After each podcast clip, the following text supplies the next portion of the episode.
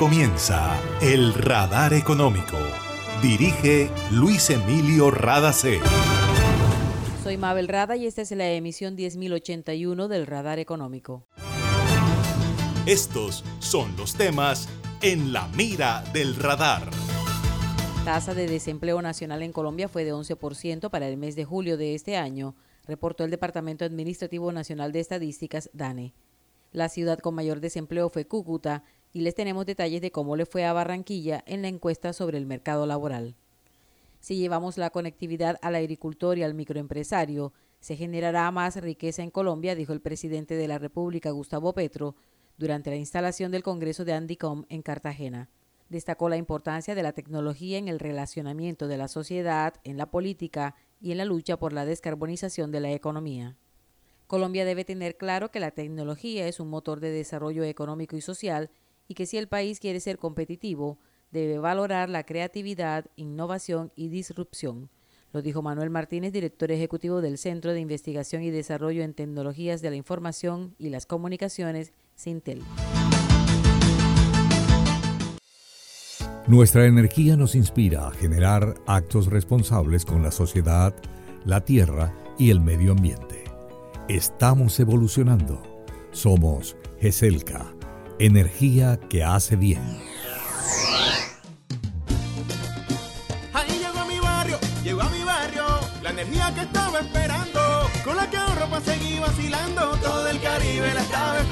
Conéctate con la energía que transformará tu barrio, proyectos que mejorarán la calidad del servicio y te permitirán tener el control de tu consumo. Sí a la energía que cambiará tu vida sin costo alguno. Y yo soy puntual con aire, me acompaña noche y día, porque con aire disfruto la vida. Aire. En Gases del Caribe tenemos una nueva línea de WhatsApp para atender tus solicitudes relacionadas con nuestro servicio. Escríbenos al 605-322-7000 y obtén respuesta inmediata. Recuerda 605-322-7000. En Gases del Caribe, tus trámites a la mano. Estamos contigo. Vigilado Superservicios. En el radar le contamos lo que está pasando en la economía. La tasa de desempleo a nivel nacional se ubicó en 11% en Colombia para el mes de julio de este año, reportó el Departamento Administrativo Nacional de Estadísticas DANE. Juliet Solano, subdirectora general encargada de la entidad, entrega detalles. Esto significa una disminución de 2,1 puntos porcentuales frente a la tasa de desempleo que veíamos en julio del 2021. Con respecto a las 13 ciudades, la tasa de desempleo se ubica en 11,3%. También representa una caída mayor de 3,4 puntos porcentuales frente a la tasa de desempleo que se estaba observando en las 13 ciudades en julio del 2021. En el caso de la población ocupada, de los niveles de la población, esta tasa del 11% implica en términos de la población ocupada un aumento de esta población en 1.638.000 personas. Con esto la población ocupada para julio del 2022 se ubica en 22.055.000 personas. Vemos que eh, también hay una salida de la desocupación de 344.000 personas en julio del 2022. Con esto los niveles de desocupación se ubican en 2.700.000 personas para el total nacional. Destacar el comportamiento también de las 13 ciudades en términos de estas poblaciones, de ese millón seiscientos que estamos viendo en el aumento de las personas ocupadas en el total nacional, 823 eh, mil personas se ubican o lograron ubicarse en las 13 ciudades y sus áreas metropolitanas y 323 mil personas salieron de la desocupación. Vemos que esta salida de la desocupación es la que explica mayoritariamente esas 344 mil personas que estamos viendo que salen de la desocupación en julio del 2022. Para las mujeres, la tasa de desempleo nacional fue de 13.9% y para los hombres 8.8%. En julio de este año, 279 mil personas, de las que se sumaron a la ocupación, pertenecen a la industria manufacturera. Según el DANE, agricultura, ganadería, caza, pesca y silvicultura registraron una reducción de 30.000 ocupados. Las ciudades de Cincelejo, Valledupar y Quibdó registraron las mayores proporciones de la población ocupada informal de las 23 ciudades principales y áreas metropolitanas entre mayo y julio de 2022. En ese mismo periodo, La ciudad que registró la mayor tasa de desempleo en el país fue Cúcuta con 13.3%. ¿Y cómo le fue a Barranquilla en la encuesta sobre el mercado laboral realizada por el DANE? La tasa de desempleo bajó dos puntos porcentuales y se espera que esa tendencia se mantenga. Escuchemos a Juan Manuel Alvarado, gerente de ciudad. La tasa de desempleo del distrito de Barranquilla continúa descendiendo con respecto a lo que habíamos el año anterior. ¿Qué es importante? La tasa de empleo de nuestra ciudad se ubicó en 11.4% cuando el año pasado estaba en 12.7%. También hay que recalcar que si comparamos con nuestra área metropolitana, la tasa de desempleo también es menor en el distrito que su alrededor, que es del 11.7%.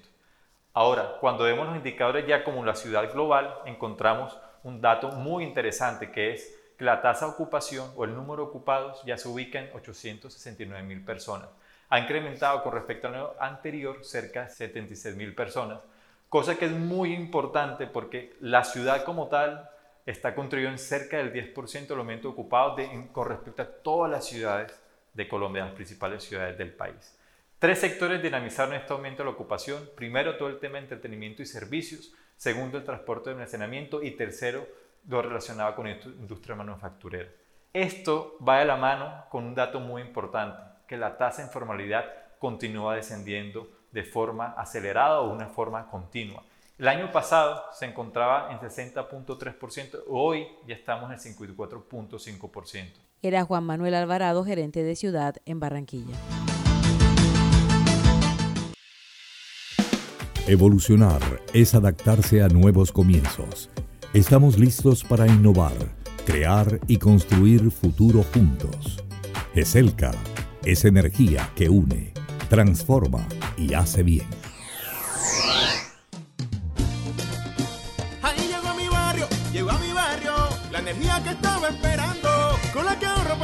Vacilando, todo el Caribe la estaba esperando. Conéctate con la energía que transformará tu barrio. Proyectos que mejorarán la calidad del servicio y te permitirán tener el control de tu consumo. Sí a la energía que cambiará tu vida sin costo alguno. Y yo soy puntual con aire, me acompaña noche y día, porque con aire disfruto la vida. Aire. Para reportar escapes o emergencias de tus servicios de gases del Caribe, marca la línea 164 desde tu teléfono fijo o celular y recibe la mejor atención de nuestro personal calificado de manera oportuna y eficaz. Línea 164, disponible las 24 horas, los 365 días del año. También puedes marcar a la línea nacional 018000 91 Tu línea amiga 164 de Gases del Caribe. Estamos contigo. Vigilado Superservicios. Está escuchando el radar económico. El principal propósito del trabajo que se hace con el uso de las tecnologías de la información y las comunicaciones es que el país crezca y que exista una real inclusión digital en Colombia. Así se expresó Manuel Martínez, director ejecutivo del Centro de Investigación y Desarrollo en Tecnologías de la Información y las Comunicaciones, Sintel, en el arranque del Congreso Andicón 2022.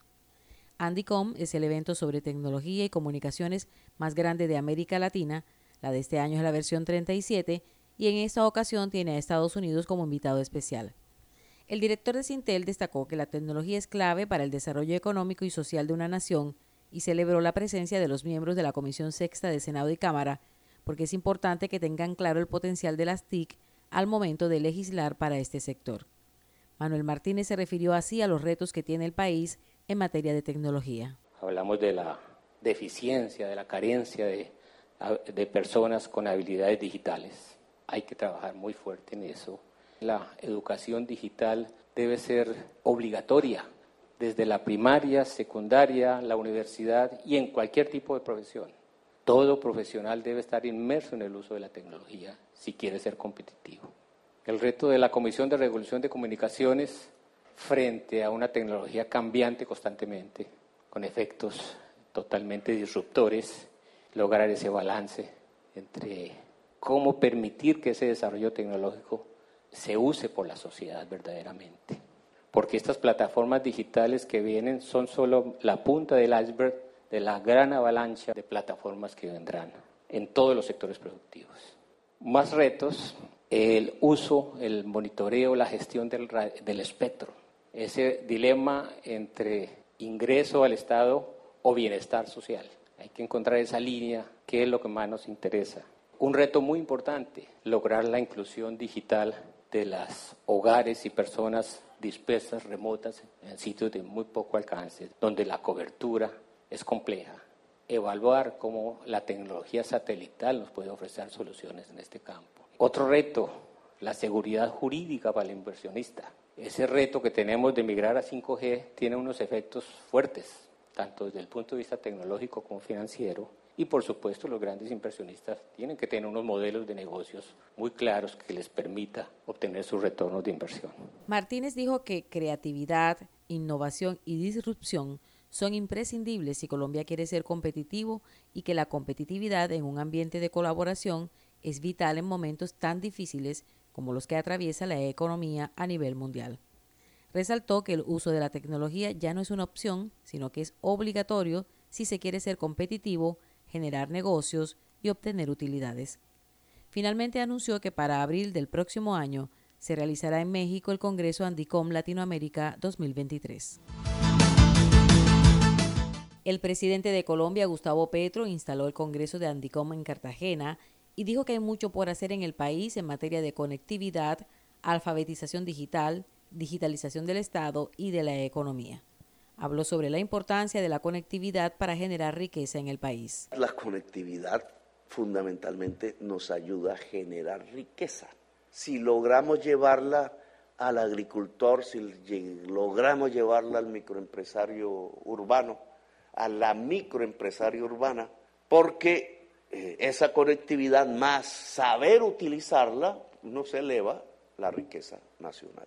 Y si es al pequeño agricultor, la pequeña agricultora, el pequeño microempresario, los jóvenes que se coaligan en alguna cooperativa para inventar, crear, las jóvenes que hagan eso, si eso se extiende en la sociedad colombiana, pues lo que estamos haciendo es generar la riqueza de Colombia.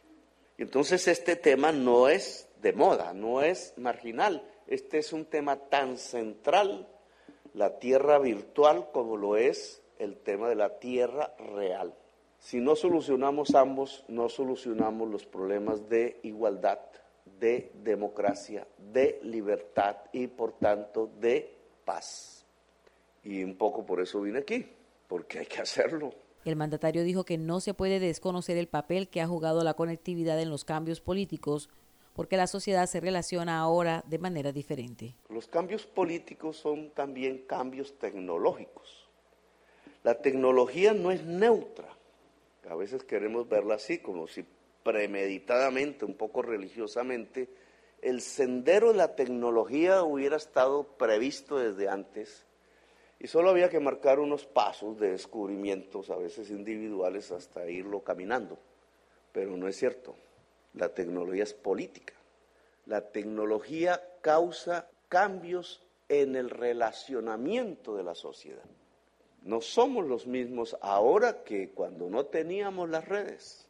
Somos una sociedad diferente, sensiblemente diferente, nos relacionamos diferentemente. Antes un político podía engañar al campesino, ahora el campesino sabe si se logra conectar. El relacionamiento, el poder puede variar completamente. Algo que tiene de importante este mundo que asoma si logramos superar la crisis climática que implica una economía descarbonizada, es que el relacionamiento puede ser de iguales. Lo que va marcando esta tecnología es comunicación amplia entre seres humanos, a nivel global, una red de cerebros que son iguales si son hombres o mujeres, o negros o amarillos, o hablan inglés o español, o chino, o mandarín.